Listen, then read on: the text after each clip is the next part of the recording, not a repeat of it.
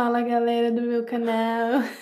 Tudo bem com vocês? Não esquece de deixar aquele like. Não, não começa.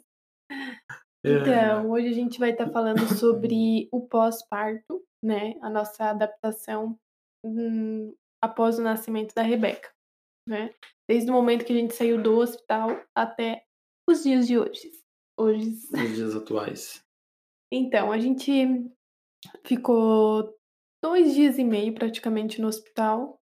Se for contar, na verdade, desde o momento que eu dei entrada, quase três dias, né? A gente ficou desde sexta à noite até segunda ao meio-dia, duas da tarde, a gente saiu de lá. E viemos direto para minha sogra, porque como eu fiz cesárea, eu ia precisar de ajuda, né? Para ter uma recuperação mais rápida. E eu decidi vir para cá do que ir para casa e e receber as pessoas na minha casa para me ajudarem, né? Seria mais prático eu vir para casa dela, até mais cômodo para ela, porque ela me ajudaria com as coisas. Ela me, ela me ajudou mais uh, a me cuidar, assim, e o Ataíde cuidou mais da menina. Então eu tive esse suporte da minha sogra nessa minha recuperação, né, nesses meus 30, di 30 dias. Sem dizer também que a gente mora em apartamento e lá não tem elevador. Daí ela ia ter que subir o segundo andar até o segundo andar de É, cesárea. Tinham Nossa vários cama- fatores. A nossa cama era mais alta. Então, algumas coisas. Então, a gente é, decidiu dessa forma vir pra cá, por causa dos meus pais, que a gente teria um conforto legal e seria bem tranquilo, assim, que eles iam poder ajudar a gente bastante. E assim aconteceu, né? É, ela, ela, querendo ou não, ela fez almoço, ela fazia janta, ela lavava nossa roupa, então eu tive essa ajuda e, e também a tranquilidade de poder cuidar, de, de poder cuidar da minha filha eh, com a comodidade, assim, da casa, assim, porque casa é muito mais fácil do que apartamento. E também pra ti, foi, foi bom pra gente, pra gente aprender a ter uma rotina com a menina, né? Porque a gente não precisava se preocupar em fazer comida. É, não foi tão assustador. Exato. É, é claro, o meu planejamento era ficar até tirar os meus pontos da cesárea, mas é, assim que eu tirei os pontos, eu tive uma, compli uma complicaçãozinha na minha cesárea. Eu tive um seroma, depois vocês pesquisem o que é. Não queiram ver imagens, eu não quis ver, tá? Mas pesquisem o que, que é um seroma.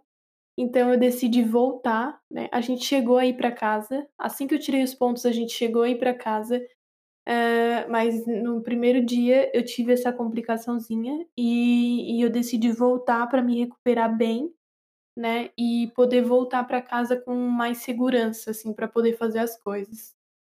Quer contar a tua experiência dessa primeira parte? Não, foi Não? tranquilo. Foi tranquilo. Na, re- tranquilo. na, na realidade. Muitas trocas de fraldas. É, na verdade, eu fiquei responsável pelas trocas de fraldas. Não que a gente tinha combinado ou falado alguma coisa, mas, enfim, Pelo você. Pelo. Não, tem um bom senso, né?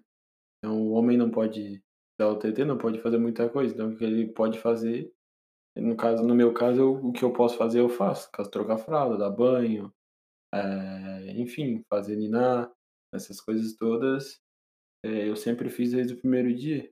E pra mim é maravilhoso também fazer isso. Então não foi nada, não foi um peso assim. Mas e é isso. Eu acho que foi isso. Só quando teve a complicaçãozinha em casa, que a Mari, ela ficou muito preocupada, daí tipo assim, tu fica preocupado também, só que não pode transparecer isso. E ela chorava bastante, e eu tinha que dar força. Então foi um pouco pesado esse momento, mas foi foi bem legal assim, bem tranquilo. É, é, todo o contexto, vamos dizer assim, né? não não essa parte da dor dela da complicação, essa parte não foi legal. Na É, verdade foi ruim, né? Mas é, falando um pouco de sentimentos, assim, o puerpério, ele não é só para a mulher, na verdade, né? O pós-parto é para ambos, né? Tanto para o homem como para a mulher. Ah, o meu sentimento nas primeiras semanas era de muito medo, assim. Eu acordava, a gente, eu acordava de madrugada para dar de mamar e esse, essa mexida com a rotina, com o sono, te faz pensar muitas coisas, te faz pensar se realmente era o momento certo de ter um filho, se realmente tu vai querer ter mais filhos, né? Se tu realmente estava preparada para ter. Então mexe muito com o teu psicológico. E quando você tem ajuda, que no caso foi dos no- do meu, da minha sogra e do meu sogro, é, se torna mais leve. Eu chorei muito, assim, no, nos primeiro, na primeira semana, tanto por conta da amamentação, por ser bem difícil, como pelo medo de, do futuro, né? E eu acho que isso acontece com muitas mães e, e também acontece com os pais, né? A gente lê um artigo que não é só com a mãe que acontece. Uh, a depressão também pode, assim, uh, não que eu tenha tido, né, nenhum início, foi tudo, foi intenso, como é para muitas mães, mas eu não tive nenhuma tristeza profunda, assim. Eu acho que a gente soube se cuidar bastante com, com isso também, né? É, soube... o fato da gente ler muito, conversar com muitos pais de primeira viagem que já passaram por isso, ajudou a gente bastante a receber o que ia receber. Eu já tinha escutado de muitas mães como eram os sentimentos, então eu sabia que aqueles sentimentos iriam passar.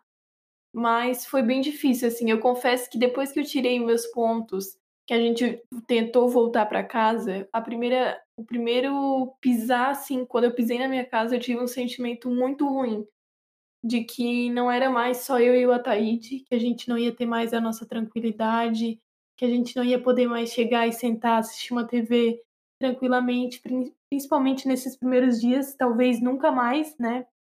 Então, me deu uma angústia muito grande assim que, te, que a gente teve esse, essa primeira tentativa de voltar para casa. Eu chorei bastante, assim, escondida, mas chorei, porque eu tive muita, hum. eu tive muita angústia do futuro, de saber como é que ia ser, se a gente ia dar conta, se não ia. Então, essa primeira volta para casa foi bem intensa. Como que foi e, e lembrando que, devido à pandemia, eu tive que ser afastado do meu trabalho e então eu tô há um mês e pouco em casa. Então isso ajudou bastante, porque eu não precisei trabalhar, né? Eu pude ficar todo esse tempo com elas em casa. É. Então foi onde a gente se deu muito bem também. Isso foi muito bom pra gente. A gente se abraçou bastante, se apoiou. Foi, foi bem incrível a nossa união também, um com o outro, assim. É, é porque, assim, a minha linguagem de amor é... Como é que é? É, tempo de qualidade. Tempo de qualidade. Então, a gente briga muito menos quando passa mais tempo Exato. junto. Porque eu amo passar tempo junto com as pessoas. Eu amo estar tá perto.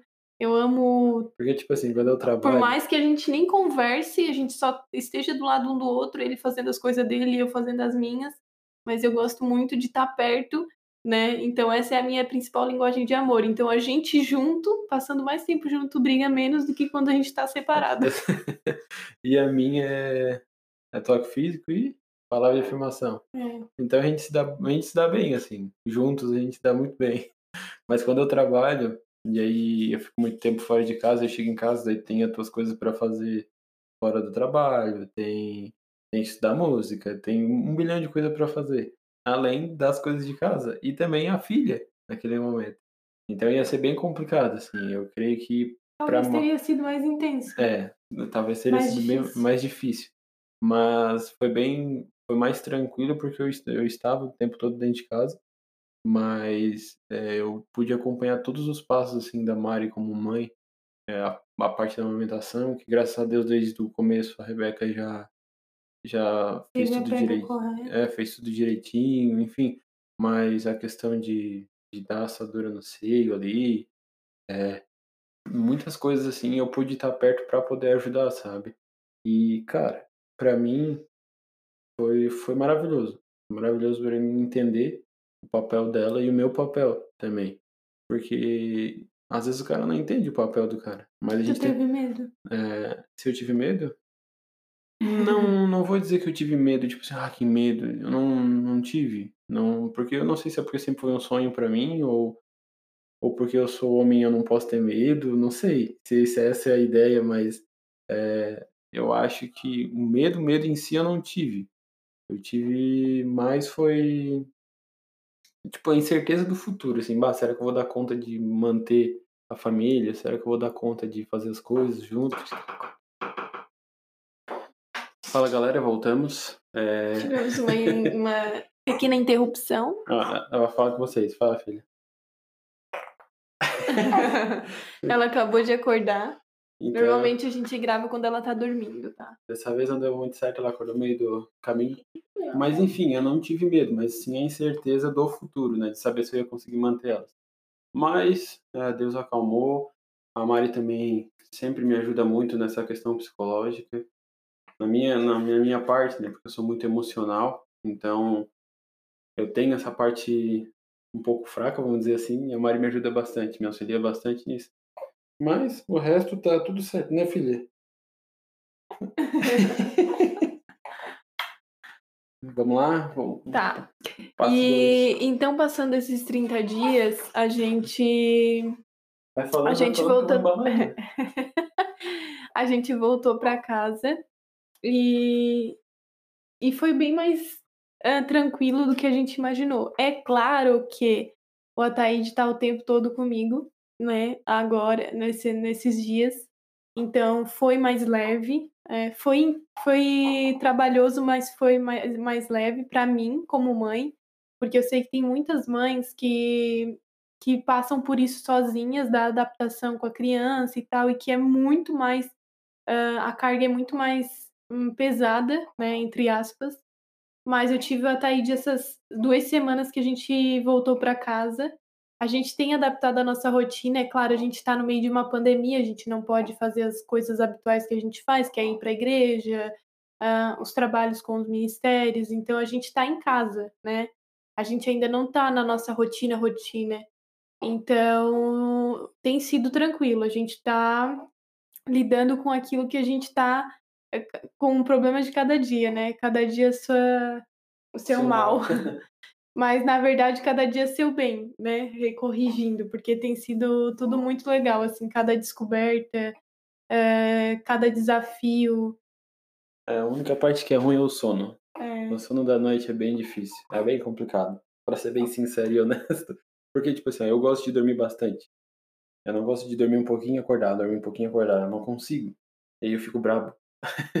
Mas é, vai passando os dias, tu vai, vai se acostumando, e aí, tipo assim, e tem um outro lance também, quando eu tô cansado, tipo assim, a Mari entende que eu já tô cansado, tipo assim, de botar ela para dormir ou de embalar ela, porque às vezes ela não dorme rápido, às vezes demora uma hora, 40 minutos, então tu tem que ficar ali com ela, ó. tem que ficar com ela uns 40 minutos, uma hora, então às vezes cansa, fica, tipo assim, sai de si, né? Então a Mari entende. Ontem foi um, foi isso, ontem aconteceu isso. Essa madrugada. É, eu tava bem cansado, assim, dor de cabeça, e a Mari também tava com dor de cabeça. Mas ela tava mais calma do que eu, né, naquele momento. Então ela ficou com a menina, eu fui lá, tomei um chá, voltei, deitei, fiquei tranquilo, daí depois se resolveu, depois eu já consegui embalar ela de novo. Então é, é muito essa cumplicidade dos dois, né? É, às vezes a Mari tá um pouco estressada, tá triste, tá nervosa, não por causa da menina, mas é uma. uma por causa da situa das situações. É, uma assim, série né? de coisas, né? Da adaptação. A adaptação é bem estressante, né? A gente não vai mentir, ela é bem estressante porque é uma nova pessoa entrando na rotina do casal e, e tudo gira em torno dessa criança, principalmente nos primeiros dias. Então, não, não adianta a gente mentir dizendo que é tudo maravilhoso, lindo, não, porque tem dias que são bem estressantes. Mas ontem eu falei uma coisa para a Taíde que é muito verdade. Sempre quando um tá, tá cansado ou sobrecarregado, o outro tá sempre mais calmo. É. Então, o outro assume a posição. E ontem foi esse dia, né? Ele tava mais cansado, então, e eu tava mais tranquila, então eu fui lá e, e fiquei com ela. E aí tem sido assim, né? Na maioria das vezes eu sou mais a estressada e ele é o mais calmo, porque eu me cobro muito e quando eu não tô dando conta, eu fico muito estressada, assim, e na maioria das vezes ele tem muito mais paciência, muito mais não existe na língua portuguesa, mas vamos fingir que existe aqui. é, então ele sempre tá, tem mais paciência do que eu, assim, eu vi isso na, na paternidade dele. E é muito legal, né? Tem sido uma, uma descoberta a cada dia a gente se apaixona cada dia mais pelo. É, tipo assim, igual é, nas descobertas, tipo banho. A gente dava banho na, na banheira. É, a primeiro banho foi a minha mãe que deu, aí ela chorou bastante, o segundo foi a minha mãe também. Eu acho que fui dar o lá pro terceiro, quarto. É. E aí, tipo assim, ela chorou um pouquinho e parou, depois chorou de novo. A gente viu que ela não se adaptava muito na banheira. Também um pouco, pra mim, era desconfortável. Então a Mari optou pelo banho comigo, assim. Eu dar banho nela enquanto eu estivesse tomando banho. A Mari vai comigo no banheiro, eu pego a Rebeca, dou banho nela no, no chuveiro, chuveiro, junto comigo. e depois eu termino meu banho. E, tipo assim, dá, pra gente dá super certo. É Pra ela é bom. menos estressante. Ela não chora, ela fica calma, se acalma. Pra, pra mim é mais fácil, que eu tenho pra mim, eu tenho mais segurança assim. E agora também a gente tá usando a técnica do ofurô com. Como é banho é? de camomila. Isso. que é para ela ficar mais calminha. Então, assim, a gente tem compartilhado muitas coisas nas redes sociais e tem recebido bastante dica também. E é claro, é tudo uma adaptação. Então, o que vai dando certo, a gente vai continua, mas a gente está sempre tentando alguma coisa nova. Então, é muito legal a gente compartilhar essas coisas entre os pais, principalmente, gente, eh, pais que são novos, assim, as mães mais novas e os pais mais novos. A gente está tudo no mesmo barco e é tão legal quando a gente compartilha essas dicas e fica se ajudando, porque realmente é, é difícil para todo mundo. Eu vou te dizer, é difícil tu ver homens compartilhando assim. É. Eu acho que o único que O eu Ataíde é conheço, mais sozinho, talvez, o- nessa. o único que eu conheço assim que compartilha bastante, a gente não não não não é amigo deles, mas a gente segue eles no Instagram, que é o Rafa. E a Fernanda. É, ele compartilha bastante coisa, fala bastante coisa, então é, os homens não são muito de fazer isso, mas eu acredito que são paradigmas e tudo mais, e uma questão de coisas. Mas é, é bem interessante a parte do homem, a paternidade. E ó, tô aqui com ela no colo. ela fica assim roncando, é, é, é, é, falando, dormindo. E cara, tem sido incrível cada dia que passa. Tenho me descobrido uma nova pessoa, um novo ser humano. Como eu sempre falo, cada podcast, cara, cada dia que passa, eu me descubro melhor ainda, eu, eu mudo um pouco mais, sabe? E é, além de é, é emocionante assim, porque o homem em si ele não sabe como é que vai ser até que até que criança nasce. Ele pode dizer não, eu já me sinto pai, mas depois que ela nasce, tá ali cuidando aí, tu se sente, sabe? Se sente pai, tu se sente o cuidador, tu se sente o homem do lar, tu se, tipo assim, ela me fez sentir homem. Não que a Mari não me fizesse, mas hoje eu me sinto homem, sabe? Eu sinto que eu devo muito mais a elas. É... Desculpa aí. Já tá emocionado, gente. É, a Mari sempre suportou muita barra por mim, sabe? E hoje as duas juntos, assim, me mostram o homem que eu devo ser, sabe? Os nossos amigos não devem gravar esse podcast, tá bom? Pra eu ficar rindo dele depois. Foi mal. É que eu não consigo me conter. Lindo. Continue, amor. É isso aí, cara, é isso aí. Hoje eu sou um novo homem, me sinto homem de verdade e é isso. Valeu. Parar de falar, não consigo mais. Gente, é, mas é isso aí mesmo. A, vida no mundo, ah, a gente vê que é um mundo tem se tornado cada vez mais egoísta. Eu sei que cada casal tem as suas escolhas, os seus motivos, mas a gente vê que a maioria deles prefere viver sua vida só como casal, né? E, e é difícil hoje em dia. ah, eu vejo até no meio da, da igreja, assim, ah, a decisão por ter filhos, porque a vida a dois é muito confortável, né? Opa, você afogou. Você afogou, filho? Deu? Deu? Beleza. A vida a dois é muito confortável e realmente é. É muito mais tranquila, é confortável, é a independência do, do casal, só porque Não quando existe tu, a- nada mais maravilhoso que isso, cara. quando tu abre mão disso, do conforto, para dar vida ou para dar continuidade pro amor do casal, é, é ainda mais gratificante. Então, quando você tiver essa vida, essa vida dois sólida, eh, construída bem firme, principalmente em Cristo, continuem, deem continuidade ao amor, a como que fala, a geração de vocês, né? Decidam ter filhos. Não existe evangelho mais eh, verídico do que quando você perpetua aquilo que você vive Uou. em outra vida, né? Então decidam ter filhos. É maravilhoso. E, cara, não vem com a desculpa de, ah, não, tem que ter minha vida financeira estabilizada, eu tenho que ter.